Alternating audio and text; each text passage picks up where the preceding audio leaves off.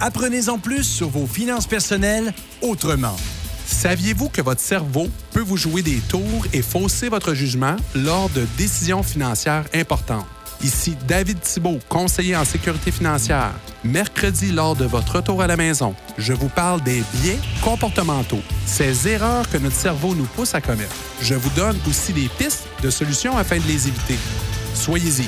Tous les mercredis à 16h10, découvrez un outil qui permet de vous donner des recommandations personnalisées sur votre situation financière. Financiomètre.ca Vous écoutez L'éclaté avec Marie-Pierre Audette. Bien à chier. La Signe FM. Voici les belles histoires de Rock Les Tourneaux. Toujours des chroniques intéressantes avec Rock Les Tourneaux. Bon début de semaine, mon cher Rock. Bonjour Marie-Pierre. Et Bonjour va- Christian. Ben oui, Christian qui s'est joint euh, à nous. Et puis, on va parler, deuxième chronique de Normand Houle, Normand Houlé. Et là, tu as apporté. on- Oui, qu'est-ce que tu as non, c'est excellent. On commence par Normand Hull. Ben là, c'est- ben et oui, on va que- terminer par Normand Houlet. Ben oui, puis moi, je suis encore fascinée. Tu as apporté des cartes Oui. quand il faisait partie de la Chambre de commerce d'Hollywood. Hey, c'est un gars d'ici! C'est Oui. un gars de Quatica, Christian, qui avait même écrit dans le temps un article dans le Progrès. Il est vraiment impressionnant, intriguant, cet homme-là. Je ne sais pas par où tu veux, euh, dans le fond, recommencer la chronique, Rock. Où tu veux partir? On va débuter par sa formation académique, OK. euh, sa carrière professionnelle, naturellement. On a tant entendu parler. Oui, parce qu'il par était contre- à la guerre, hein, excuse-moi, c'est oui, ça, hein? Oui, ça. puis son implication, euh, je dirais, hmm, sociale et grandement politique qu'on connaissait très peu. OK. Bon. Oui, toujours à la guerre. On retourne à la fin de la Deuxième Guerre mondiale. Il quitte l'armée le 23 septembre 1945. Et euh, il arrive à Quaticook, naturellement. Et, à ma grande surprise, un an plus tard, il quitte pour les États-Unis, Ah. le 3 septembre. Et là, je vais renchérir souvent ce que Christian disait. Donc, il était dans la jeune vingtaine, on peut dire, pour Oui. situer les gens. Là. Ce qui l'a aidé, c'est que je dois avouer que c'est cette recherche-là que je vais parler a été fantastique. Euh, En commençant par le ministère des Anciens euh, vétérans ou combattants, la Légion canadienne, écoutez, il a bénéficié d'un programme d'aide aux études Ah. En vertu de la loi sur la réadaptation des anciens combattants, c'est-à-dire, naturellement, la Deuxième Guerre étant terminée, OK. étant tout de même très jeune, dans la vingtaine, il a pu obtenir un, de l'aide financière. Et il y avait un jargon, puis ça, c'est je l'ai après mes dépens. S'il appelait ça le projet de loi GI canadien. Comme GI, rappelez-vous dans. G.I. Joe. GI Joe. Ouais, ouais, ouais. Bon, il y en avait un, un équivalent. Ce qui permettait aux anciens combattants de la Deuxième Guerre mondiale, lors de leur retour au pays, de poursuivre leurs études et aussi de faciliter leur transition à la vie civile. Parce qu'il n'était pas évident non plus. Non. Bon. Et là il commence... parti cette- où, là? Là, on parle de Quaticook et il s'en va vers New York, où ce que le 4 septembre 1946 débute sa première formation Hmm. à la Dramatic Workshop of the New School of Social Research. C'est-à-dire, ouf, c'est c'est pas évident à prononcer. Oui, ça pour dire qu'il y avait une école qu'on formait avant tout des gens axés sur la peinture et aussi sur le décor. Et ce programme d'aide canadien lui a permis de se faire connaître. Et ce qui est intéressant, là, je vais sauter du coq à l'âne. Christian a pris deux photos lorsqu'il était présent à cette école. OK. Et on voit une photo faisant une toile et une autre photo faisant un décor.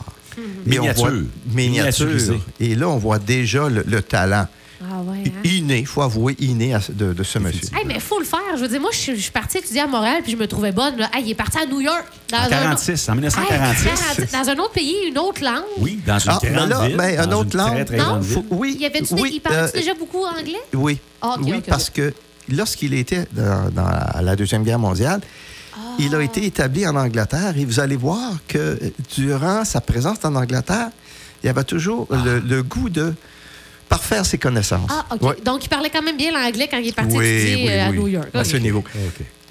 Dans les fonds d'archives, on a trouvé un autre document assez intéressant.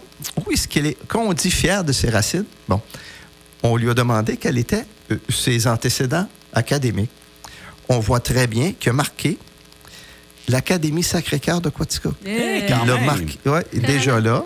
Et une surprise, il a étudié un an au collège Sir George Williams à Montréal. Ah. Et là, on parlait l'anglais. On voit, on voit déjà très bien sa connaissance de, de l'anglais. Et il a étudié là, les arts, mais aussi l'administration des affaires. Ah. Déjà, Fait on qu'il voit, était capable point- de gérer le monsieur. Là. on voit Il y avait- déjà poindre en lui. Là, Plusieurs cordes à son arc. et voilà, Plusieurs puis il arc. avait déjà sa vision. Bon. Et c'est pas tout. Ce que j'ai trouvé intéressant, c'est que ça, il y a eu une formation complémentaire lorsqu'il était en Angleterre. Et écoutez bien ça. Le Darlington School of Arts. Il a étudié les beaux-arts à Darlington, en Angleterre, pendant sa présence. Oh là là. Voilà. Faut Pas perdre du temps, hein? Non. Fait que ça, c'était après qu'il était à la non, New York? il est- Pendant. non, Oh, pendant? Ah, Oh, pendant qu'il était en Angleterre, on a vu qu'il s'est ajouté d'autres formations. Je Et là, pensais pas, moi, que pendant qu'un gars était au chantier, qu'il pouvait également Oui. étudier Ben pendant ce Oui, temps-là. oui, Je il y avait des ça. moments libres. Wow. a pas. Et puis, il y en a une autre aussi. C'est à l'Université de Londres, les Beaux-Arts.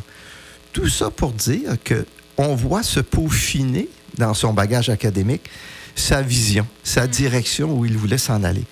Et naturellement, tout ça a certainement aidé beaucoup à son acceptation Tout à fait. à le Dramatic Workshop. Oui, parce que j'allais te poser la question tantôt, c'était quoi les critères? Mais en mettant ça dans un CV, ça paraît Ouais. bien. ça paraît Oui. bien. Oui, puis, euh, voy- voyez-vous, lorsqu'il a terminé cette présence à la Dramatic Workshop, le 20 septembre 1947 débute sa formation à l'Institut Chouinard à Los Angeles, qu'il a terminé le 2 mai 1948. Mon Dieu, il a donc bien euh, étudié quand même euh, Oui. dans plusieurs euh, Ouais, écoles. ouais. hein? Il y a Ben ouais. quelque chose de super intéressant de cet institut. Euh, il y a eu, dans les années 50, deux ans après qu'il a quitté, il y a eu une fusion avec un autre organisme de Los Angeles qui était naturellement dans les arts. Une personne très importante a participé à cette euh, fusion et c'est M. Walt Disney. Eh. C'est pour vous dire, déjà, déjà, ces institutions étaient tout de même grandement cotées Ouais. à cette époque. Bon. Hey. Là, moi, là, je, je sais, je vais aller trop vite, puis je vais te poser une question. Tu vas me dire, j'y arrive, Marie-Pierre, patience. Moi, je veux savoir le moment où il décroche son, son premier, tu sais, comme là, il est allé à l'école, là. Quand est-ce qu'il décroche son premier contrat ou qu'il fait son premier décor, son premier film? Je vais trop vite, hein? Euh, oui. Tout le temps ça. Je, je suis, écoutez, tu, tu m'as dit, je suis un homme de, de- de simplicité. Je dis oui, tu vas trop vite. C'est Bon, ça. Là, on débute, grosso modo, tout le milieu de l'intégration. Mais il avait toujours en tête, il faut se le rappeler, c'est tout de même sa formation en administration des affaires. Pas longtemps après, et c'est là qu'il a débuté, grosso modo, son premier studio qui était le Design Art C'était où, ce studio-là? California. en Californie, à Hollywood. OK. Et Voilà, c'est ça qui est très important, mais c'était le seul endroit. Mais ce qu'on constate le plus, c'est que c'était pas dans le cinéma conventionnel qu'on voit. Il s'est redirigé vers surtout le commercial. Et il y a quelque chose que j'ai trouvé que- qui vaut la peine d'être mentionné. On aime bien l'individu, mais on voit justement sa rigueur euh, au niveau du travail intellectuel, puis je vais y arriver. C'est de là que commencent les premiers moments où ce qu'on voit des échanges entre Normand Hood et, naturellement, ses comparses américains. Dans le fonds d'archives, hmm, je dirais que peut-être quelques mois après, on voit un changement. On voit plus Normand Hull, On voit des et. on voit Normand Houlet Ah. et on voit l'accent. Mhm. Et probablement, c'est pour des raisons linguistiques qui a fait en sorte que c'était peut-être plus facile pour lui de se faire reconnaître ou de se faire connaître. Et est-ce que c'était... Dans le fond, il n'a jamais renié ses origines parce que dans ses cartes d'affaires, on voit jamais l'accent. Ah. On voit toujours roule. Et on, on voit que pour des relations d'affaires, il y a eu à modifier Ouais. bon, substantiellement son nom de famille Est-ce avec que tu un accent. permets une petite parenthèse là-dessus? Oui. Parce que j'ai déjà travaillé à Baldwin, moi, au club de golf en 1991, et c'est là que j'ai pris plusieurs petites bières ou des cafés avec Normand Houlet. Il m'a dit que la raison pour laquelle il avait changé de nom, c'est que Hull, aux États-Unis, là, il massacrait tout son nom. Holy. Hull, Hull, Hull. Puis à un moment donné, écoute, il m'a dit ça le plus sérieusement du monde, il est allé à une corrida. Et là, les gens faisaient Holy! Holy! Non. Oui, oui, oui, il paraît que c'est vrai. Et il s'est dit, OK, je pense que les gens, c'est plus facile pour eux autres de dire Hoolay que Hull. Fait que c'est à ce moment-là qu'il a changé son nom pour Norman Hoolay. Toujours cette démarcation, hein? Il faut, euh, différent des Oui. autres, mais c'est lui-même qui me l'a fait Ben oui. Je présume que ça Ben doit ouais, être vrai. drôle. Ouais, ouais. Mais il y a une citation que j'ai trouvée euh, dans un document, dans une lettre euh, anglaise ou américaine, et, et il a dit, et ça je le cite, Je suis le premier Canadien français à être propriétaire d'un studio professionnel à Hollywood. Il l'a dit. Il l'a dit. Puis ça, j'ai trouvé ça intéressant parce que il était fier de sa réussite. Ben, je pense que c'est gra- grandement bien mérité à Hey, ce moment, oui. hein? Oui. Euh, là, on commence, là, on a parlé surtout, on va, je ne vais pas trop m'attarder sur le volet euh, professionnel à ses débuts. Ah. Mais lorsqu'il a commencé à se faire connaître, c'est là que ça l'a déboulé. Écoutez, euh, Ma- Marie-Pierre, probablement étant beaucoup plus jeune que nous deux, hein, Christian. Ouais, les noms je que je vais nommer, elle connais- non, je connaîtrais pas les références, je pense. Mais elle va s'en souvenir, mais que tu y reposes dans un mois parce que c'est une bonne éponge. OK, Ah! c'est une bonne éponge. On parle de grandes vedettes cinématographiques et politiques à l'époque. Henry Fonda, Hmm. Jerry Lewis, Oui. tu m'en avais parlé, Christian. Elizabeth Taylor. Ah, ben oui, ça, je sais c'est qui, là. Oui. Mais Christian, j'aimerais ça que tu parles l'anecdote que Normand Hull t'a parlé de cette fameuse. Elisabeth Taylor? Oui, monsieur. Ben oui, je suis allé euh, vraiment visiter sa maison, sa, sa- sa Baldwin. maison à Baldwin. Quand il, est rev- quand il a pris sa retraite, qu'il a, euh, Ouais, est ça. revenu dans le coin. Puis qu'il avait son, son, son, son club de golf. Ouais. Et puis à un moment donné, je m'assois à la cuisine, puis je m'avais- m'assois- je m'aperçois bien que ces meubles-là ont un, ont un certain prestige. Là, puis je vois bien que ça a de l'histoire parce que, écoute, euh, puis là, Normand Houlet, dans sa façon de dire les choses, euh, me regarde et me dit euh, Tu savais-tu, mon petit Caron, là, que la chaise sur laquelle tu es assis, là, Elizabeth Taylor s'est assis là-dessus, là? Et, et c'était vrai, et c'était vrai parce que euh, Normand c'est des, surtout des scènes de décor qu'il faisait. Donc, c'était un accessoriste en même temps. Donc, la chaise sur laquelle j'étais assis avait servi dans un décor de film. Wow. Chaise sur laquelle s'était assise euh, Elizabeth Taylor. C'est cool.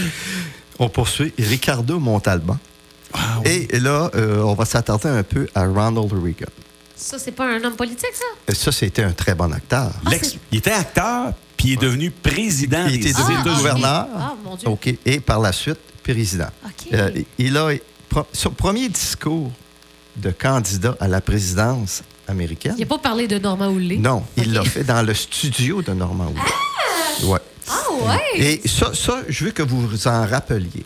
Parce que quand on va voir l'implication euh, sociale et politique, ça va, ça va revenir rapidement.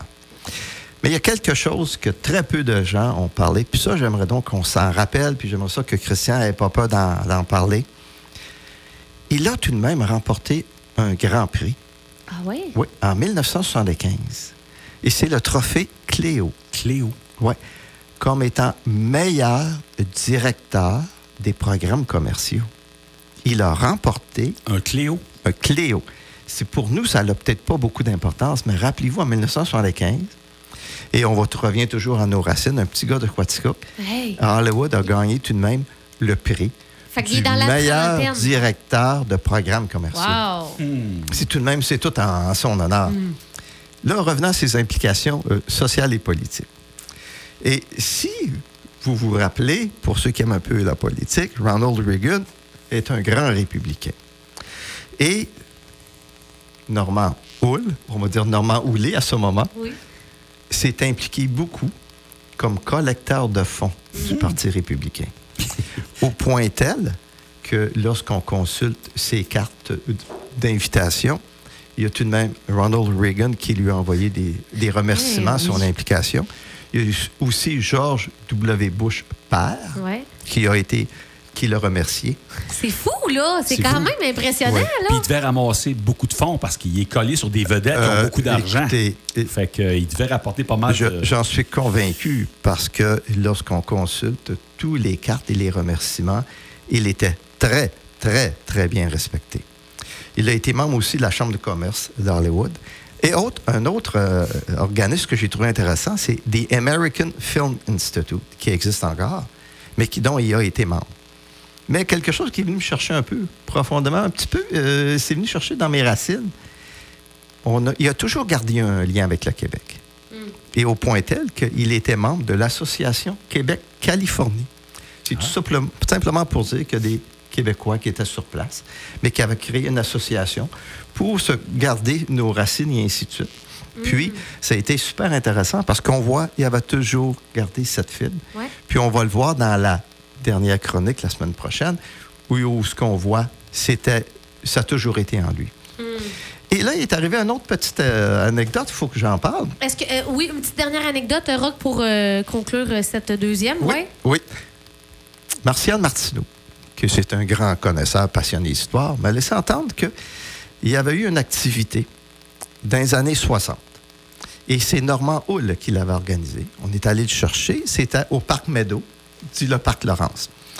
Là, j'ai dit à, à M. Martineau, Martial, euh, peux-tu être plus précis? Il dit, je ne suis pas convaincu, Rock, mais je crois que c'était dans le cadre du centenaire en 64. Puis je me souviens, il dit, J'ai- je suis allé là. Je dis, OK. Et là, j'ai sorti le livre du centenaire et j'ai trouvé le programme. Euh, Et, mais malheureusement, on ne fait pas de lien à Normand Hull.